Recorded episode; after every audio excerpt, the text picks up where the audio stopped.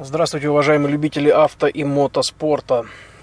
С вами автор и ведущий подкаста «Автоспорт. Полеты и погружения», а также штурман боевого экипажа номер 203 Сазонов Юрий Кузьмич Алексей, участник э, ралли-марафона «Африка Эко Рейс». Ну, вы наверняка уже знаете, где я.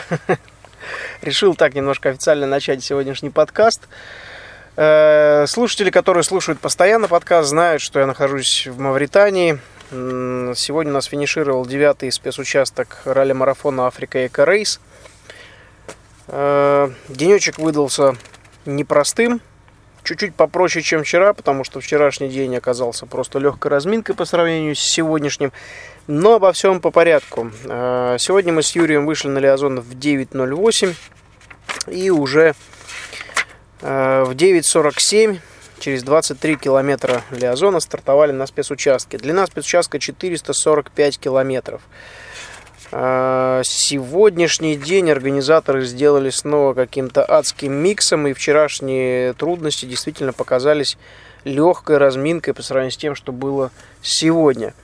Но мы с Юрием совсем справились. Машина практически, может быть, там за редким исключением, дошла до финиша без проблем поломок.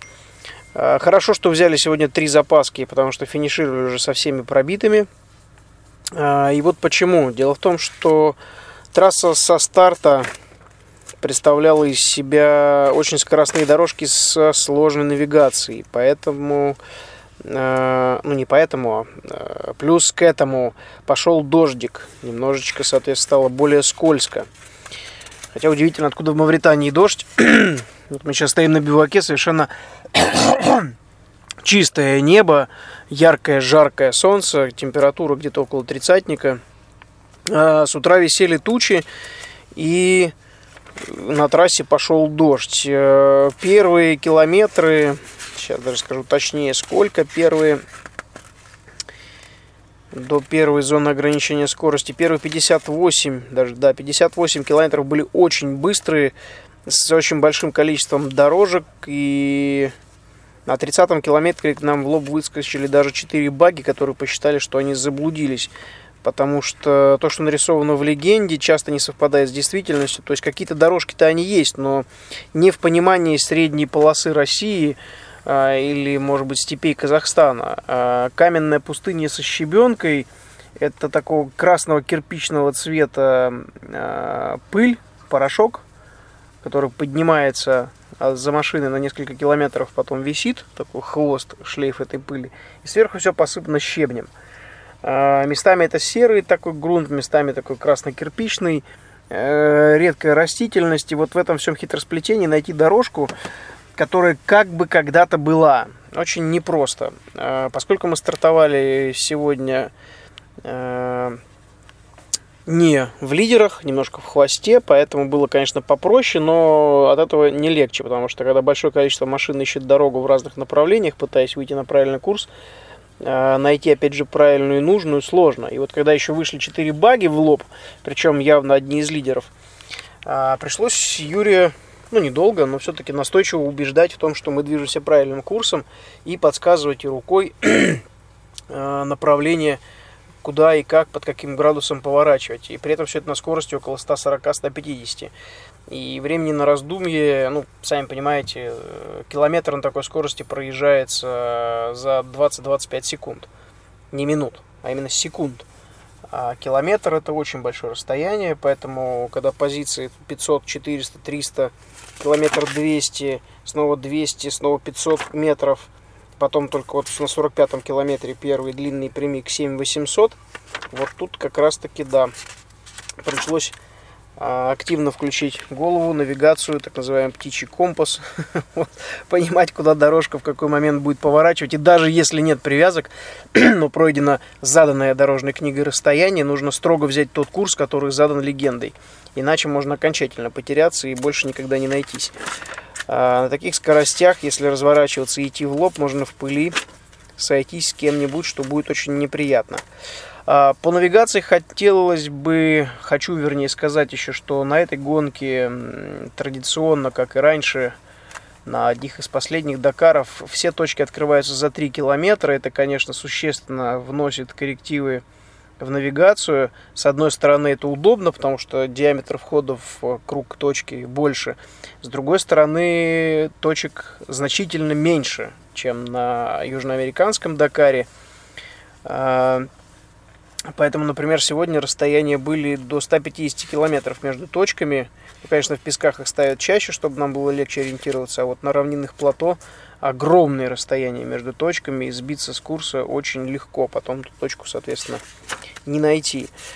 А, было пару моментов, когда мы действительно отклонялись от заданного трека, но благодаря опыту, который у меня есть, и благодаря тому, что Юрий очень внимательно слушает и, самое главное, помогает ориентироваться, а, а вот помогает ориентироваться, про остальных скажу чуть позже, а, благодаря этому мы не сбились с трека, нашли нужную дорогу, и даже когда отклонялись на метров 500 в сторону, бывало даже до километра, э, мы все равно находили правую, правильную дорогу, не возвращаясь, а просто быстро вычисляя в голове схождение курсов.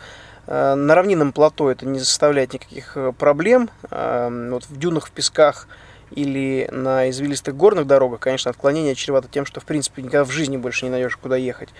А на равнинных плато это, в общем-то, не проблема, потому что можно спокойно идти сходящимися курсами и находить дорожку. Так вот, э, после КП-3 мы, перед КП-3, вернее, догнали кучку автомобилей, э, несколько было внедорожников и даже грузовик МАН, которым управляет Элизабет Джасинту, из Португалии.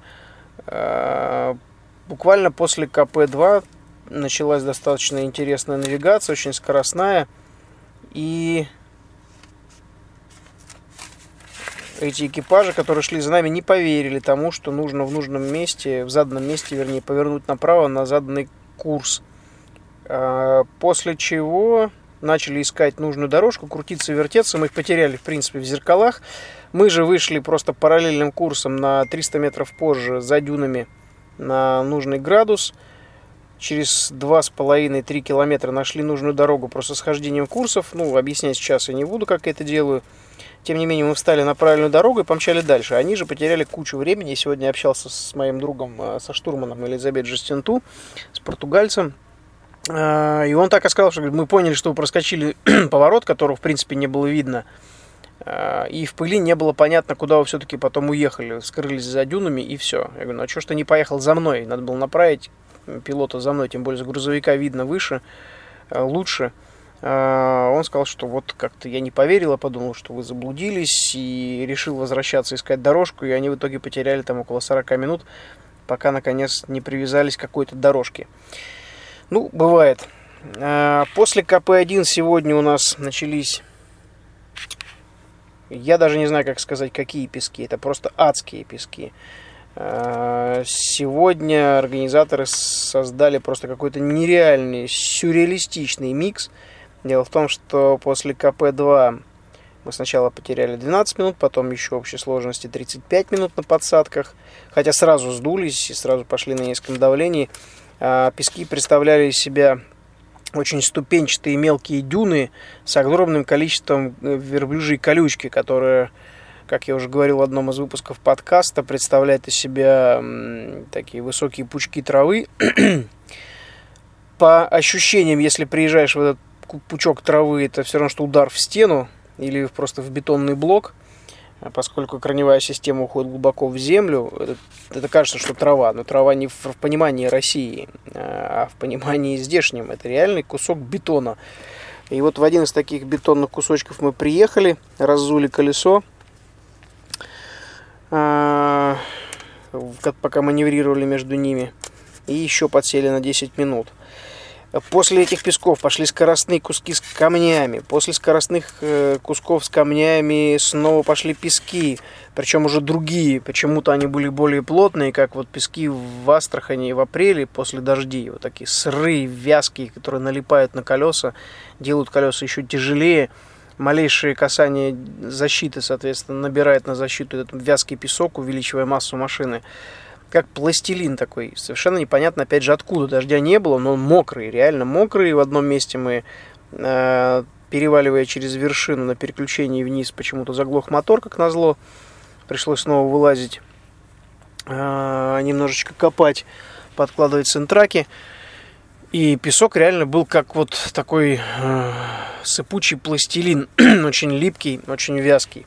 И при этом в этих дюнах, которые были далее, еще и, как назло, э, то есть был не просто песок, а заезжаешь на большую дюну метров, наверное, 5-6 в высоту, спускаешься вниз по очень ответственному спуску, и лежат булыжники, причем огромные, такие, наверное, размером с половину кабины грузовика в нереальном количестве. Потом опять поднимаешься вверх на дюну снова, и так километров 15-20 у нас были такие пески.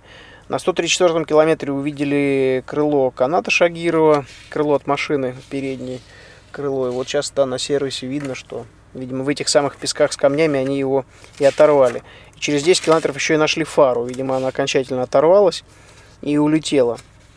А, далее на 170-м километре до 195-го 25 километров пошли ступенчатые дюны с верблюжьей колючкой опять. А, просто немыслимо крутые склоны, поскольку дюны невысокие, почти под, 90, под 180 или 90 градусов. Ну, в общем, вертикально вниз такие ступени по 2-3 метра. А, и, к сожалению, вот на 294 километре а, видели стоящие баги и вертолет. Естественно, был слышен, ну не естественно, был слышен сигнал остановки и лежал шлем на дюне. К сожалению, кто-то из экипажа пострадал, потому что были носилки, были врачи. Надеюсь, что все живы и здоровы и не пострадал серьезно. Ну, вот такие вот коварные дюны у нас были. После этого пошел снова вязкий песок с булыжником, с камнями. Потом долина дюнная с камнями.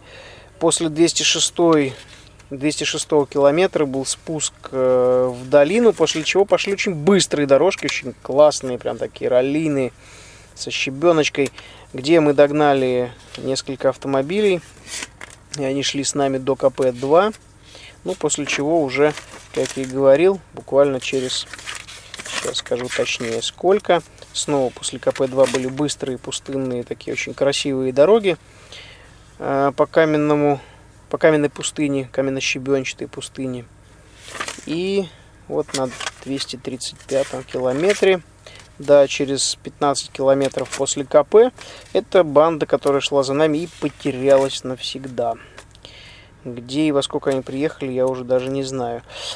А на 253 километре снова начались дюны, но уже настолько вязкие и пухлые, что мы сразу остановились спустить давление еще еще раз, в очередной раз. Мы накачивались сегодня, наверное, раза четыре, сдувались тоже столько же раз, пока у нас не закончилось э, давление в специальном баллоне с сжатым воздухом.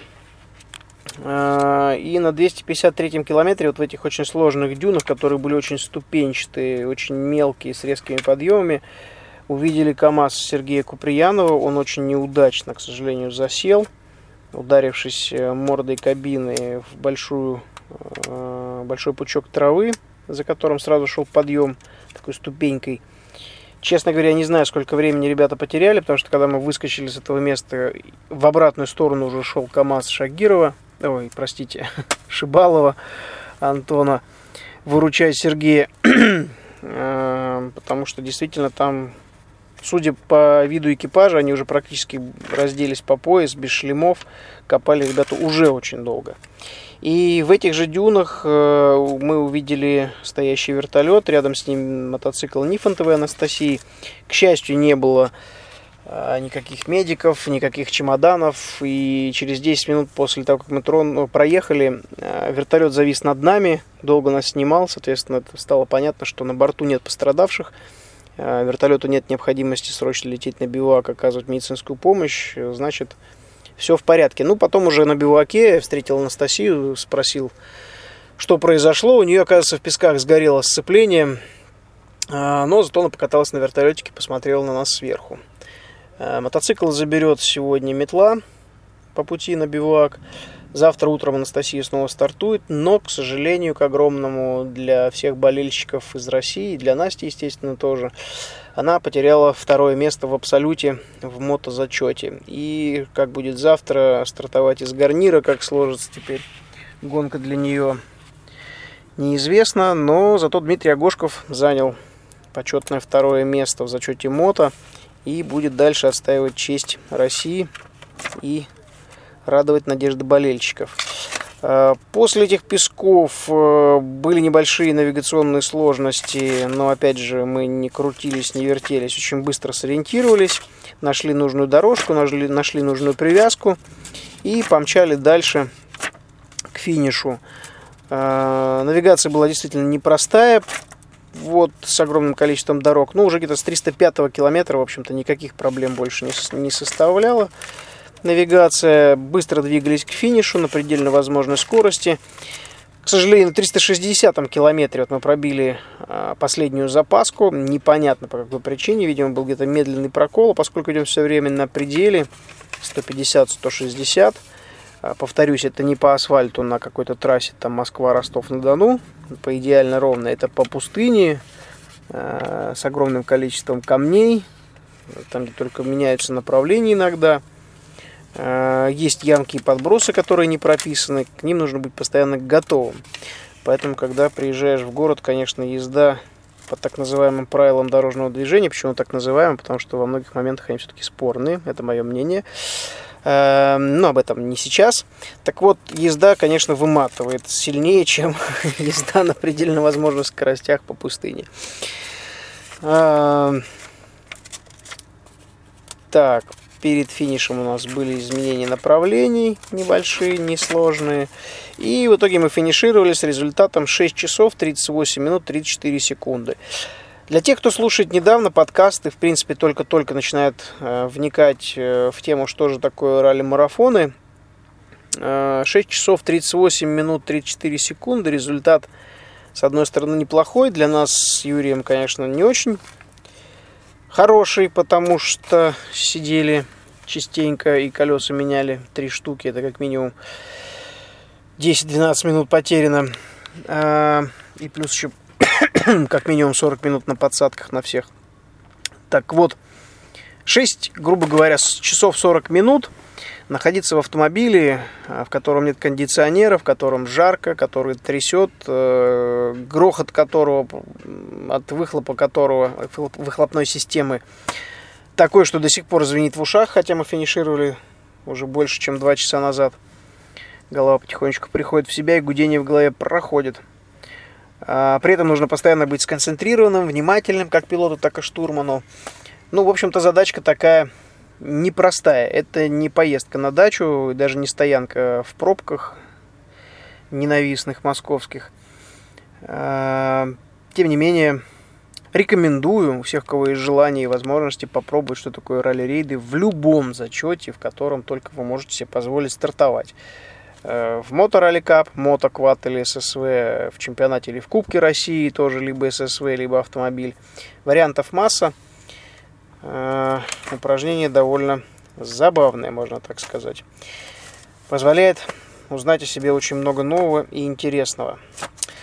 А в сегодняшнем выпуске подкаста я хочу рассказать, видимо, потому что второй день подряд мы без обеда и доезжаем до финиша в жутко голодном и уставшем состоянии, я хочу рассказать о том, чем же нас кормят. А, завтрак, завтрак, естественно, начинается очень рано, потому что мотогоны уезжают а, ни свет ни заря. И после последнего мотогона только через час должен стартовать даже на Лиазон автомобиль, потому что нормативы уже считаются э, с момента выхода с бивуака. Ну, если старт не возле бивуака, конечно. Как, например, уже бывало, когда в 500-600 метрах от бивуака, и Лиазон, в общем-то, не считается, нам назначают сразу время старта. А на завтрак нам дают хорошие, вкусные макароны, обязательно несколько сортов сыра, 3-4 вида йогуртов, э, Естественно, кофе, чай, горячая вода. Вода простая обязательно, в обязательном порядке. Ветчина, для тех, кто употребляет ветчину. Э, яичницы обязательно. Несколько видов э, йог, не йогуртов, а конфитюров, такое варенье в маленьких упаковочках. Масло обязательно, сыр плавленый. Э, в общем-то, все то, что дают на завтрак, я это все съедаю полностью, потому что одна из таких моих ролеридовых поговорок, помимо того, что никогда не едь, он тоже, не едь за ним, он тоже заблудился, а вторая моя такая своеобразная поговорка завтрак превыше всего, всегда наедайся до отвала, потому что обед или ужин неизвестно, когда в принципе будет. А, ну вот два дня подряд, в принципе, так оно и получается. Ужин будет только через час. А, сухпайок я уже весь смолотил, потому что очень сильно хотелось есть, когда приехали на бивак. А, на завтраке в обязательном порядке необходимо получить воду, залить в поилки и взять еще сверху как минимум 2-3 литра воды на каждого человека в бутылках. Ну, у меня за сиденьем места немного, но его хватает для того, чтобы туда закидать полуторалитровые э, бутылки с водой. Ну и, в принципе, на ходу, когда есть возможность, где-нибудь на прямике, если наша вода в поилках заканчивается, я достаю бутылку полуторалитровую, она лежит около моей ноги в специальной нише такой небольшой и, соответственно, пьем уже из нее. Она, конечно, горячая, можно заваривать в ней практически чай, но ничего не поделаешь, пить нужно, а, чтобы не было обезвоживания. Далее на завтраке выдается сухпайок на каждого члена экипажа по отдельности, в пакетах. А, ну и на обед мы ни разу не приезжали. Вот у нас был позавчера так называемый день отдыха у механиков. Завтра, кстати, тоже он будет, поскольку мы завтра стартуем прямо от бивака и снова на этот же бивак мы возвращаемся. А, завтра их покормят обедом. А на ужин красное вино, йогурты, несколько сортов сыра. Вот один мне очень понравился – а, сейчас посмотрю в сухпайке, как он называется. Такой маленький, как будто вот головка сыра, только очень маленькая, диаметром сантиметра 3. С утра он не очень вкусный, когда холодный, а когда проедет с нами день в машине, он немножко плавится. Очень вкусный сыр. Всем рекомендую. Вот, также за ужином бывают разнообразные соленья, нарезки, бывает жарят телятину, бывает жарят еще какие-то непонятные какие-то сорта мяса, баранины и так далее. Свинок, к счастью, нету, да и, в общем-то, здесь и не бывает. Пиво, кола, вода, чай, все в, в любом количестве, все не ограничено, можно брать, насыщаться – Кухня, в общем, не знаю, кто на нее жалуется. Есть, конечно, такие, кто говорит, что ой, мне все это надоело. Ну, конечно, если первый раз на гонке привык к тому, что жена тебе каждый день на ужин готовит что-то новенькое, то можно и поныть. А когда ты в гонке, и твоя задача просто наесться до отвала, чтобы тело восстановилось, и на следующее утро тебя не ломило, как непонятного буратино, а можно было снова рваться в бой, надо есть то, что есть, есть то, что дают, и наедаться, опять же, до отвала чтобы была энергия и силы для восстановления. Итак, что же у нас входит в состав сухпайка? Сейчас открою пакет прямо перед моими ногами. Э, в обязательном порядке пакетик, чтобы можно было аккуратно сложить весь мусор. Так, это у нас что такое? Батончик и натурал. А, значит, здесь у нас арахисовая крошка, изюм, нуга. Все очень высококалорийное, все очень питательное. Ни о какой диете здесь думать нельзя. Основная диета – наедаться как можно больше и отсыпаться как можно дольше по возможности. Дальше упаковочка с такими микроколбасками солененькими, очень вкусными. Упаковка с черносливом. Упаковка с арахисом. Так, это у нас плавленый сыр, крекеры и соленые маленькие крекеры, тоже очень вкусные и питательные. А, набор изюм, ананас, фундук, пакетик. Обязательно пакетик с соком, яблочный либо грушевый. Упаковочка фруктового яблочного пюре, тоже все очень вкусное. А, упаковка консерва ну, это либо каша, либо макароны с овощами. Очень питательная, очень вкусно, сытно. Такая небольшая, сколько тут получается у нас? 120 грамм. Так, и упаковка с блинчиком, с шоколадной начинкой. Все запечатано, все аккуратно оформлено, все очень красиво. И обязательно еще ложка и салфетка. Вот такой состав так называемого сухпайка, который нам выдают каждое утро. Все продукты либо сладкие, либо соленые, по той простой причине, что нужна энергия и много солей выводится с водой, с потом вернее. Э, все очень высококалорийное, все очень высокопитательное. На случай, если встал в пустыне, это может быть последний шанс дождаться метлу. Ну а, соответственно, когда прибываем на бивак, если не сильно поздно, а до ужина еще далеко, то каждый съедает свой этот пакет сухпайка с удовольствием. И больше насыщаться практически здесь в пустыне нечем. А был момент, когда ребята покупали барана в Марокко у Али возле города Загора. Уже давний знакомый, у него э, супруга говорит хорошо по-русски, она сама с Украины. Э, он, соответственно, учился в Москве. Сейчас вся его родня, практически ее, вернее, перебралась в Россию.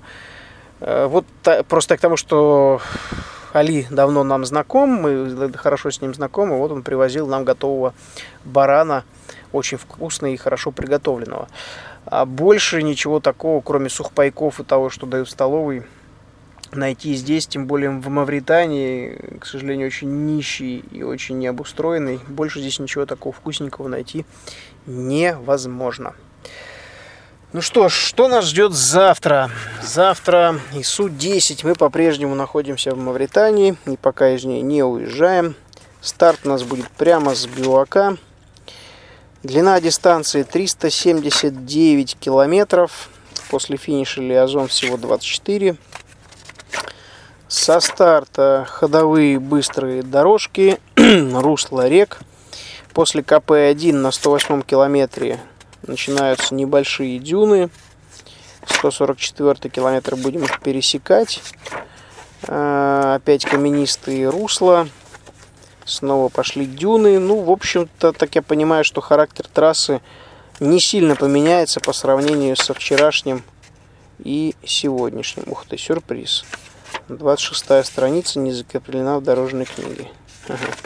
Теперь важно ее не потерять, а то можно будет уехать в неизвестном направлении. Хорошо, приклеим, когда буду работать с легендой. Приклею. Вот, в общем и целом, судя по легенде, все у нас сохраняется по-прежнему. Сложные навигационные дорожки, пески, камни. В общем, все вкусняшки мавританских спецучастков. А сегодня, к счастью, я на связи у нас заработала спутниковая тарелка, поэтому если у вас есть желание и возможность, э, вы можете писать мне в почту, задавать ваши вопросы, какие-то конкретные, на которые я смогу ответить в подкасте. Не стесняйтесь. Э, те, кто никогда ни разу нигде не был на ралли-марафонах или на ралли-рейдах, наверняка у вас есть такие вопросы. Поэтому я готов на них ответить в следующем выпуске подкаста. А, можно задать вопрос через WhatsApp, можно прислать смс э, на телефон. Входящие смс мне абсолютно бесплатные, поэтому напишите, можете написать ваш вопрос и, соответственно, имя, чтобы было понятно, на чей вопрос я отвечаю. А, также можете написать э, ваш вопрос в почту alexqz собака mail.ru WhatsApp или смс на телефон плюс 7 926 6 3 тройки 030. Еще раз э, повторюсь, я готов ответить на все вопросы, которые вас интересуют, чтобы, так сказать, было понятнее, чем же мы здесь занимаемся и что у нас происходит ежедневно на гонке. Ну что ж, на сегодня все. Огромное вам спасибо за то, что слушаете мой подкаст. Жду вопросы и комментарии на страницах Facebook или в iTunes. Удачи на дорогах и до встречи на трассах.